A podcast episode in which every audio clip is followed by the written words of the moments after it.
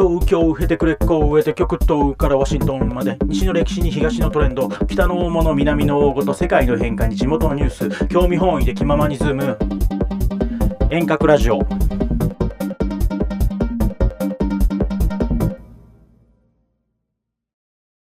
はい、今日から始まりました遠隔ラジオ。はい。はい。話してる3人がそれぞれ離れたところにいるっていうところから、このラジオ名になっています。でまずは、友野くんから。あ、友野です。あ、じゃあ自己紹介そのまま感じですかね。東京から、えー、つないでいます。えっ、と、広告代理店で、えー、広告のプランナーをやっています。よろしくお願いします。よろしくお願いします。最初私話してた私から言うべきだったかもしれないんですけど、すいません。えっと、私は広島県は呉市にいます。えっと、今フリーランスなんですけど、主には、ま、地域の NPO 法人で働いています。よろしくお願いします。ではもう一人のそうくん、お願いします。はい。はい、そうです。えっ、と、僕はアメリカのワシントン DC にいて、世界銀行っていう国際機関に勤めています。友野くんとボンちゃんとは、えーもう何年ぐらいですかね。えー十数年来のお友達です。よろしくお願いします。俺はもう20年以上だと思う。そうだね、そうだね、そうだね。ごめんごめん。ごめんごめん。友野くんとは15歳、15歳からなので、もうずっと20年以上付き合ってますね。アメリカ37の年です。あれ？そうだよね。うん、そうそう、そうそう。1984 14年生まれのはい、よろです。しくお願いします。お願いします。では、今日のテーマ、早速、友野君からよろしくお願いします。はい。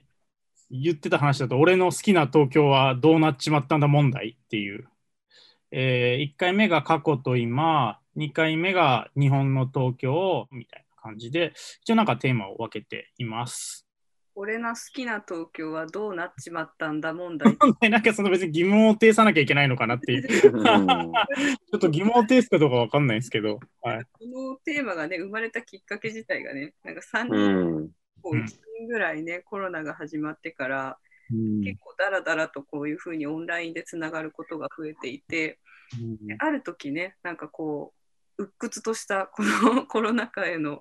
話の中で、突然友野くんがいろんな話の中でこれを叫んだんですよね。ちょっとそそのなどういどこ行っちまったんだっていう、なぜそう思ったのかちょっと話してみてよ。じゃああうん、ー、えー過去を振り返りつつ。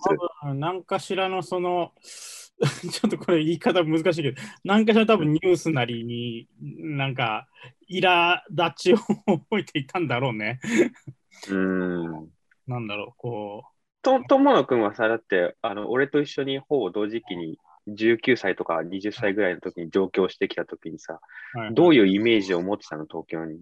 あーまあ俺はその東京に対してはまあなんか俺割とその高校の時まあ姉の影響で渋谷系の音楽とかすごい聴いてたのね。で、ふざけんとか、あの、ピチカート5とか、あの、フリッパーズギターとか結構聴いてて、スチャダラパーとか、なんかそういうのの、なんかそのキラキラしてる、なんかこう、下北沢とか、なんか、なんだろうな、渋谷とかでの、なんかちょっと隠れ家的なところで、なんか、おしゃれな人たちがキャッキャ楽しい生活をしているんだろうな、東京って。みそこに行きたいな、みたいな感じで、群馬、僕ら群馬出身なんですけど、群馬は、まあ、ビジュアル系バンドばっかりで、まあ、当時は あんまりそのビジュアル系というものに僕はあんなんかあんまり好きじゃなくて、なんか しっくりきてなくて、だからまあその、あーじゃあ、そうなんだろう。あの、で、なんかその、そのなんか逆じゃないけど、そのなんかちょっといなんかダサい、ダサさみたいなのを感じていて、そのおしゃれでかっこいい、よくてなんか楽しい日々があるんだろうな、東京でみたいな風に思ってて、出てったけど別にそんなところはどこにもなくて、なんか、なんか、うん、また、そういうのじゃねえんだな、みたいなのは、普通に上京して思いましたね。あ、うんそうなんだ。状況あ、そうそう。友野君が、まあ、そう君はね、群馬出身で、で私はまあ今、一旦、この二人と同じ時期に東京に出てて、私はまあ今、地元の広島に戻ってるんですけど、でもなんか群馬から東京に出てさ、うん。そうだったんだ。なんかそうでもないな、みたいな感じだった。まあ、そうね。そうでもないなって感じだったかもね。へずっと。うん。そうかもね。割とそうかもしれないね。いやでもなんかその時は俺の好きな東京だったんじゃない？まあ、その時越してきたのが調布なんだけど、調布は、なんか別に 郊外都市なんだよね、普通に。なんかそんなイケてる都市って感じでもないし、あのーなんだろうな、まあ、頑張って下北とかにたたまに行ってたんだけど、なんかそれも頑張って行ってる感じだったし、なんだろうな。で、あと割とその生活が、なんか自分があったりみたいになってるね、これ。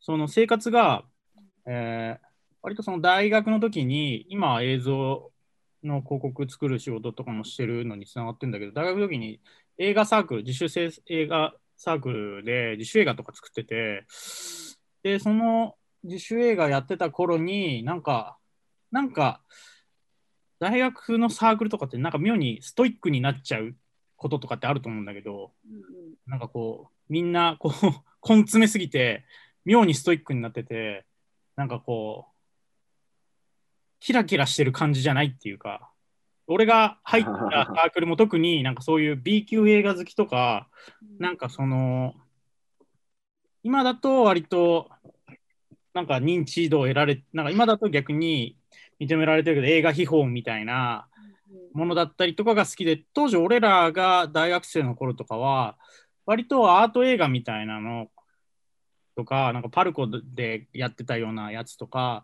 なんかその、例えば何？アメリとかってこと？アメリとか、あとうん日本だと、なんか犬堂一心の、なんか、はいはいはいはいはい。あそうね。あれ系とか、ジョゼとかね。そうそうそうそうそうそう。なんかそっち側が俺は好きだったんだけど、なぜかうん B 級側に入って、で、B 級っぽいものをつけて、なんか、で、で、なんか俺始めちゃうと結構その、なんか真面目に何でもやるから、そっちで、ああ、まあで、それはそれで面白いな、みたいな感じで、B 級っぽいなんか SF とか、でもなんか青春映画とかも作ってたりしたけど、うん。なんか作ったりとか、あの、割と、そういうなんかサークルの、のなんかストイックな、なんか、んいなんだどっちかというと、そのなんかイケてない人たちが 集まって、管巻いてるみたいな日常になったから、キラキラ感はないかもね。で、意外とだから社会人になってからじゃない？あの、東京。うん。でそれこそそうくんとかボンちゃんとか、と、なんかそうくんも俺も高円寺に住んでたりとか、まあそうくんが住んで先に住んでたからなんだけど、で、俺も高円寺に来て、で、ボンちゃんは東中野に住んでて、みたいな。で、その、その感じじゃないかな、多分。その頃遊んでて、みたいな。そうね、でも、あの、高円寺に俺、友野くんが、あの、来てくれたのはすごく嬉しくて、俺も、大学時代は、やっぱ神奈川とか横浜の方でね大学に行ってたから、そっちの方で過ごすことが多かったので、うん。なんだろうな。やっぱ、社会人、やっぱ22とか23ぐらいかな、東京っていうものに対してすごく意識をしだして、で、高円寺に住んで、なんか新宿っていうものがすごく二駅で行けるっていう環境にすごく驚いていて、当時俺は。なんか友野くんは渋谷系って言ってたけど、俺はちょっとあの椎名林檎が好きだったから、新宿ってすげえなって思う感じだったので、う。ん逆にちょっと、はうん、フフリッパーズギターとかちょっとちょっとないわと思ってた感じ。い。まあ、てか、普通に世代が違うしね。俺、姉貴のうん、何何がいいんだろうって。うんえそれ今になって言ってない？今になっておなんかこうオリンピックを経て言ってない？それまあいいけど、いや、うんいや俺、小沢健は好きだもん。小沢小沢健二はあの大好きよ。小沢健派ようん。そうなの。はいいんだけど、まあ、ちょっと言おうと思ったのがその大学の時あの後輩にコノミールっていうミュージシャンがいたんだけどその子が、あの私は中野系って言ってたんだよね。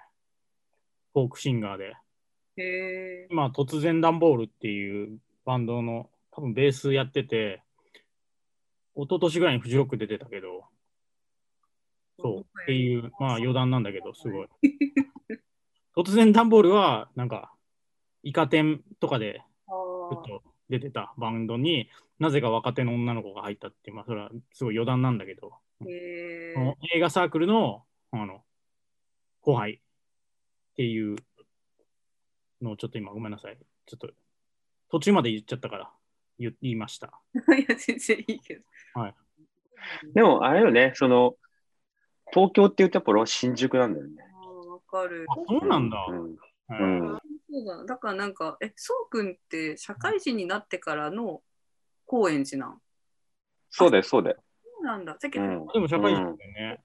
郊外だかでらそわそれ会社があの府中にあって、で、あの道具ね。ーなぜか、なそうなぜかでもそうちょああ、俺ね、俺会社が府中にあって、中から高円寺。うんで、で、で、なんかその、でも本社が市ヶ谷にあって、うんあそうなんだ。で、なんかその、しあの新入社員で唯一本社勤務になれっていうふうに言われて、はいはいはい。あの、市ヶ谷って言われた瞬間に、ああ、もうこれ、ちょっと憧れの中野とか高円寺住めるんじゃないと思って、はいはいはいはいで、高円寺に引っ越したら、その引っ越し屋のおじさんに、いやうん高円寺やばいっすよっていうふうに、そのお兄ちゃんに言われて、どういう意味でもう、い？や、なんかもう出られなくなりますっていうふうに言われて、ああ、正しいよね。これは。うん。めちゃめちゃ正しい。それなんか友野くん、友野くんと前話したけど、精神的な、あんなんて、なんだっけ？うん、精神的あ安安定感だっけ？ーえ、なんだっけな？安全性。あそう、精神的安全性の、なんかその、高円寺だけ？ちょっと、そう心理的安全全性、心理的安全性っていう、なんかその高円寺バリアが張られてる感じがあって、すごく、高円寺、そう安心感あんだよね。もう、うん。あの、こっからは出られないし、うん。中に入ったらもう俺は安全だっていう感じがすごいあってなん、かそう、明日から俺はプロ野球選手になるって言ってもなんかいい感じ。他の地域だとそれ言うとバカにされるけど、高円寺はそれ言ってもいい感じ。結構な、なんか、4、50のおじさんがそれ言ってる感じ。高円寺の。で、あ明日から俺はロックバンドと俳優はめちゃくちゃいっぱいいるからさ、もう石を投げれば当たるぐらいいっぱいいるよね。まあ、そういうことだよね。でもそこが安全性あるよね。なんかね、こう、うんそうなんだよ。なんかね、2人といつもこう東京の話をしてると、多分なんか関東、関東にいて、その東京を見てるのと、うん。全然もう違う、もはや広島みたいな土地から東京にああ、はいはいはいはい。なんだろうなってめっちゃ思ってて、なんか、あなんかそうだよね。そうなんか、で俺だから、俺俺だからその広島に行くたびに、ボンちゃんはこっから東京に上京してきたのかと思って、すごくなんか胸が苦しくなる時があるんだけどね。なんか胸が苦しくなる、なんか、なんか。でもなんか東わ京なんか、なんかわかわかるでしょ、ともくん、ちょっと。なんかいや、ボンちゃんあうん。やではないかもしれないけど、他の人のうんのでそういうふうに思ったことはあるから、わかる。あるよね。うん。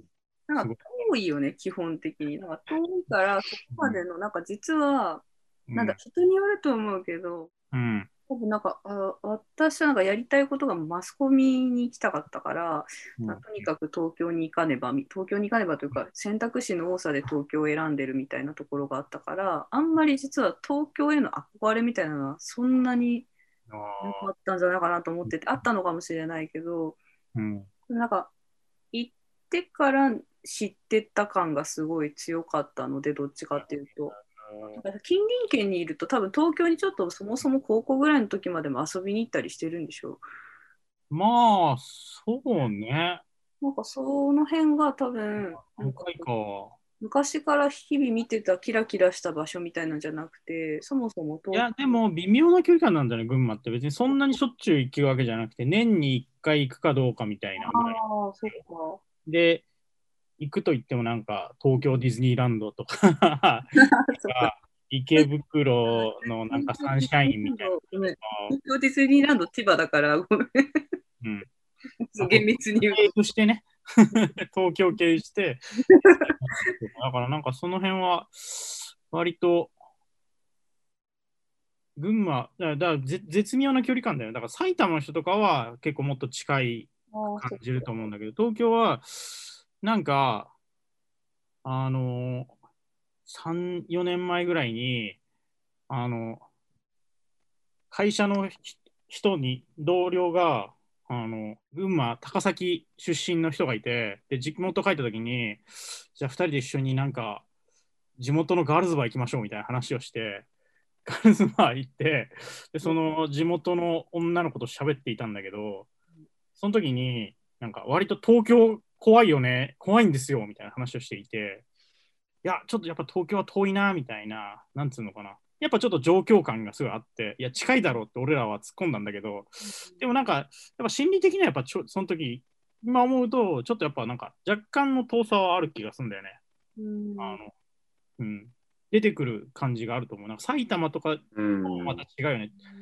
あの神奈川とか埼玉の人よりはやっぱり出てきてる感はあるよね。うん。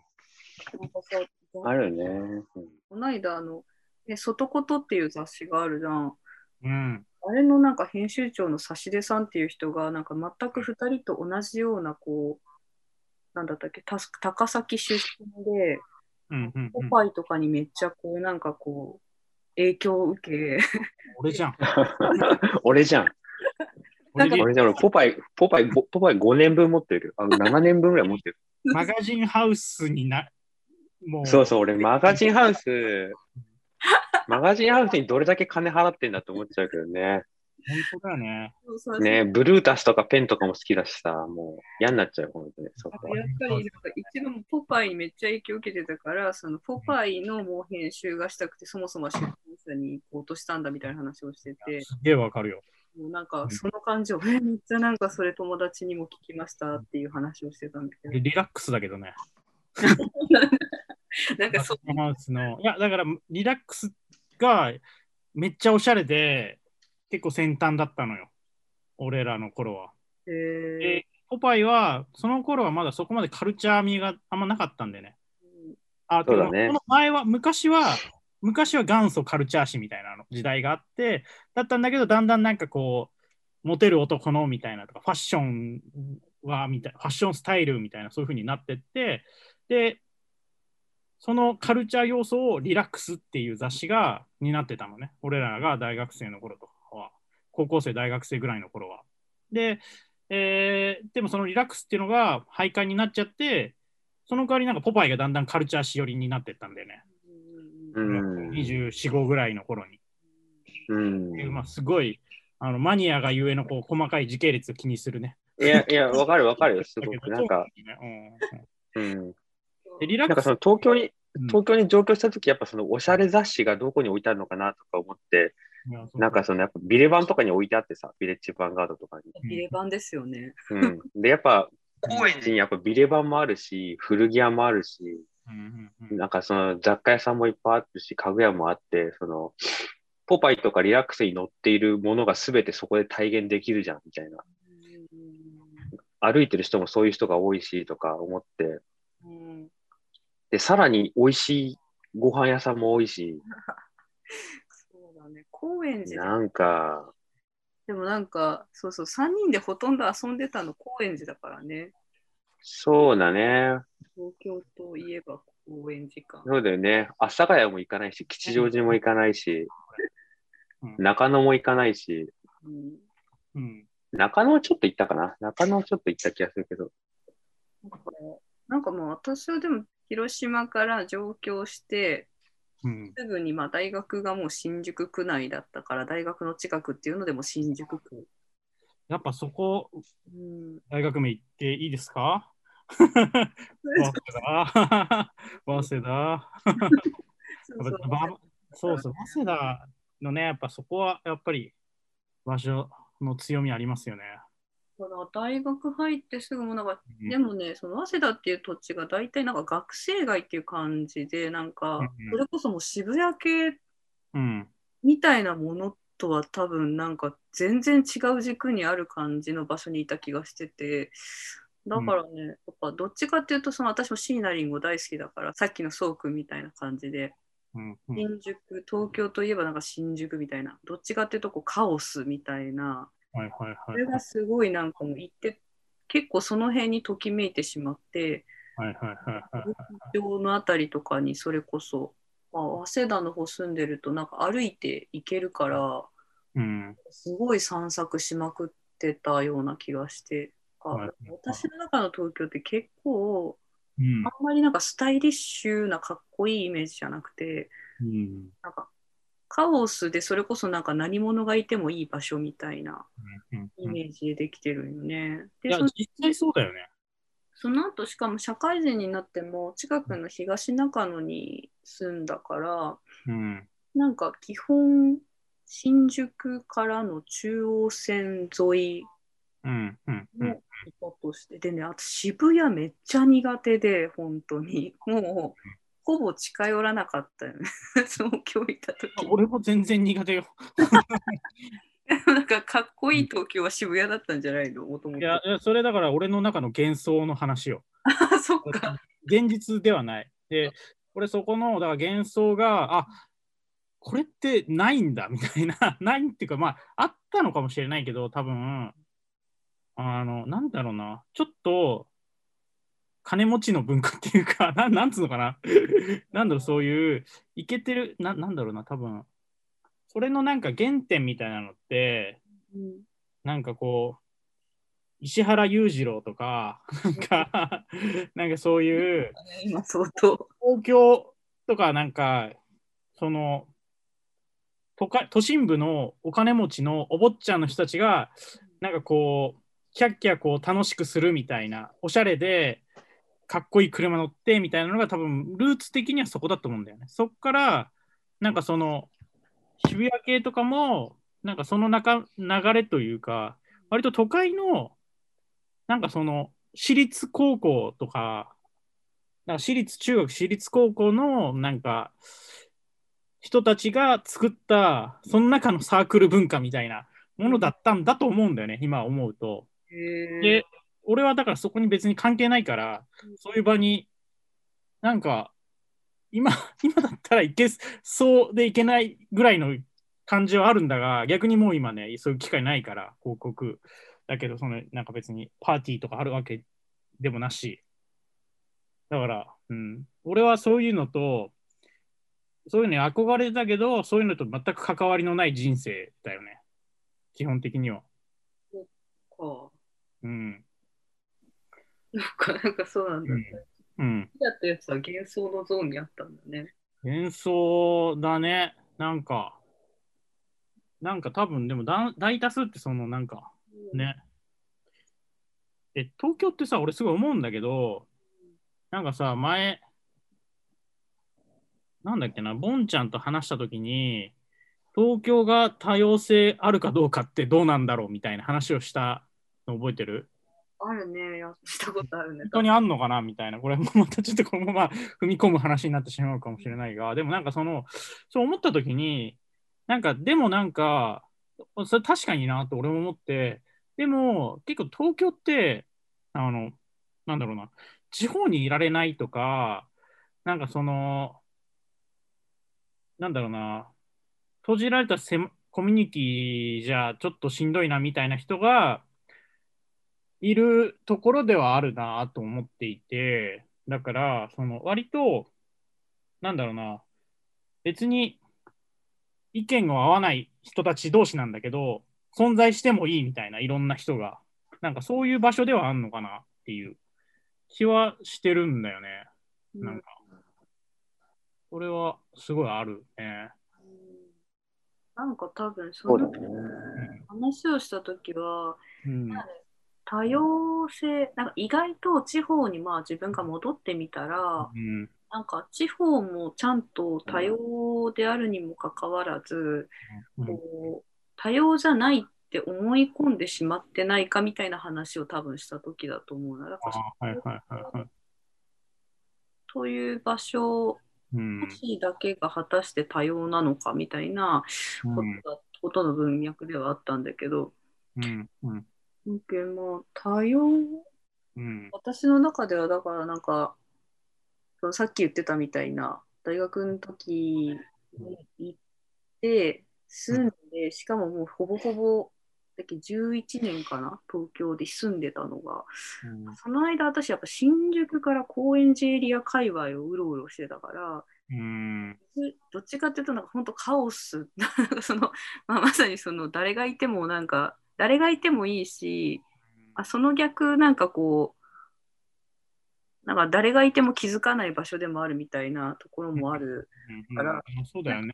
うん。うん。なん。かいろん。な意味でなん。か私はめっちゃまあ楽しかったけどうん。なん。かなん。だろうなん。か多様性の質みたいなのがなん。か若干違うかなみたいなのは、話をなん。かなん。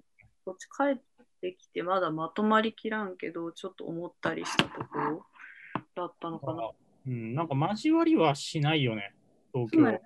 交わらないかんなんかその、うん。人の多さも、まあ、それも含めて多様なんだろうなと思う。うん。うん。まあ、意外とアメリカとかもそういうふうに聞くとけどね。そうだねうん、まあでもそうなんじゃない？あの、ワシントン DC に住んでる人、ほとんどワシントン出身の人はいないだろうから、あの仕事でこっちにあの来て、うんそれで定住してるっていう人が多いんだろうけど、うん。まあでも、交わる、交わらないに限らず、まあかなり、なんていうのかな、そのテンポラリーっていうか、まあ3、4年、5年限定で住んでる人たちが多いから、だからその間はその間だけ楽しみまし楽しみましょうっていう形で、じゃあ、何々州出身同士の人で集まりましょうみたいな、そういう、なんだろう、日本でいう県人会みたいな、うん。群馬県人同士で集まりましょう、広島県人同士で集まりましょうみたいのはないかな。またそれ、ワシントンって特殊な場所だしね。うん。アメリカの中で。まあそうだね。うん。でも、そういう意味だと、ちょっとその多様性っていうことだと、やっぱステップ系の関係者の人しか、まあ、そういう人たちがマジョリティなので、あの、今自分もそういうところで働いてるから、うん。ちょっと属性的には似通った形があって、居心地の良さみたいなのをすごく感じていて、で、同じような感じをと高円寺で感じていたのは、いわゆるその、まあ、年代が近い人が多いっていうのももちろんあるけど、うん。なんかちょっと、あの、くすぶってるけど、ちょっと今の生活よりももうちょっと上のことをやりたいなとか思ってる人がなんなんとなく多かったんじゃないのかなと思っていて、当時自分が高円寺に住んだ時は、あの、大学院に留学したいと、大学院で海外に留学したいと思っていたし、はいはいはいはい。なんかもうちょっといろいろステップアップしたいなと思っている中で、なんかそういうあの人が周りに飲み屋のお兄ちゃんとかお姉ちゃんも含めて多かったような気がしていて、うん。だそこはすごくなんか心地いい環境に、あのいることができたなと思って、で、それは多分群馬じゃ得られないことだったかまあら、そうだよね。うん、よかったなと思って。うん。なるほどね。俺はなんか多分居心地よかったのは、そうくんが近所に住んでたかとかがでかかったと思うよ、普通に。うんそうくんとかボンまあ、そうだよね。にいたとかっていうのがすごいでかいと思う。うんあと、だって姉、ぼ、近所ぼ、うん。まあ、そうだよね。うん。その、その心地よさあるよね。だって、うんボンちゃんとかってもう多分、3週間に1回は絶対飲んでたからね。いやまあそれじゃなかった気がするよね。2週 ,2 週間に1回ぐらいはも最 もう、うん飲んでたよね。飲んでるみたいな、う。うんん。うん。だからね。うんそうか。くすぶる、そうだねそうか、くすぶってる人確かにね。は、そこの居心地の良さがあるのかな。うんそれはあるかもしれないね。なんか、うんあとなんかそうだね。俺としては、俺割となんかこう、これやってみようかなみたいなことを割とのんなんかこう思いつきで行動すること結構あるから、なんかこう、その時に、なんか現実的なことを言って否定ししないっていうところが結構楽かなって思う。こうん。うん。なんか別にやってみなきゃわかんないじゃんってフラットに思うことを、なんかふ普通に生活してたら否定されそうだなみたいな。それこそなんか、ラジオ番組やろうよって言ったらなんか、できないかもなみたいなことだったり、俺なんかその、プライベートで普通になんか自主映画作ったりとか、あの、曲作ったりとか、あの、別に、なんか別に下手くそだけど、普通に、ああ、やってみようみたいな感じでやったりするのって、なんかその高円寺っていう場所があったから、なんかそういうのできたって気がするな。なるほどな。うんなんかそうか、なんかあれだね、なんか、きっと、なんか、うん。うーん。まあ、自信とは違うのかもしれないけど、なんか、うん。何かできそうな気がする場所なんだろうね。なんか、まあ、だからその心理的に安全なんだろうね。でも高円寺だけ、まあ、東京全体がもしかしたらそういう話だよね。うん。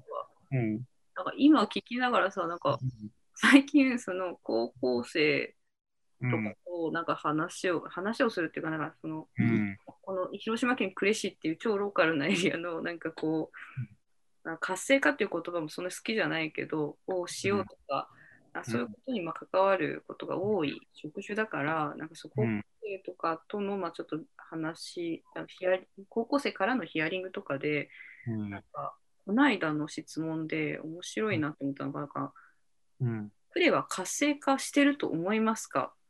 そう、それとも違いますか？みたいな、すごい二択で聞かれて、いや、その質問自体がすごい答えづらいんだよってことは伝えたんだけど、でもなんかその時に、うん。活性化してるっていう状態は何なのかって聞かれた時に、うん。なんかうーんって私東京に行ったことがあるけどそこが活性化してるかどうかも今はもうわからないっていう話をしてまあその子たちは呉の高校生だからうん。東京が活性化してる場所で呉みたいな地方が今衰退している場所なんですよねっていう大前提で聞いてきていて、うん。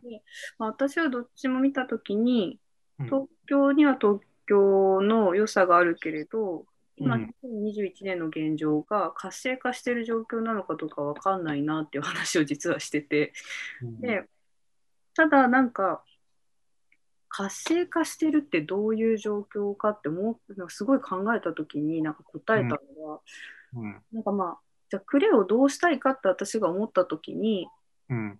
何かしたいと思ったときに、できるって思う人を増やしたいっていう回答をしていて、うん、だからなんかその衰退しているっぽい地方とか地域っていうのはうん多分なんかここじゃ何もできないって思ってる人が多い場所だと思っててなんかそういう意味で言うとなんかやっぱ東京うん。場所にはなんかよくわかんないけどここにいれば何かできる気がするって なんかこう信じてる人が多い。ああまあそれはそうかもね。なんか今なんか別になんか東京のことを全然考えながらあの時答えたわけじゃないんだけど高校生に。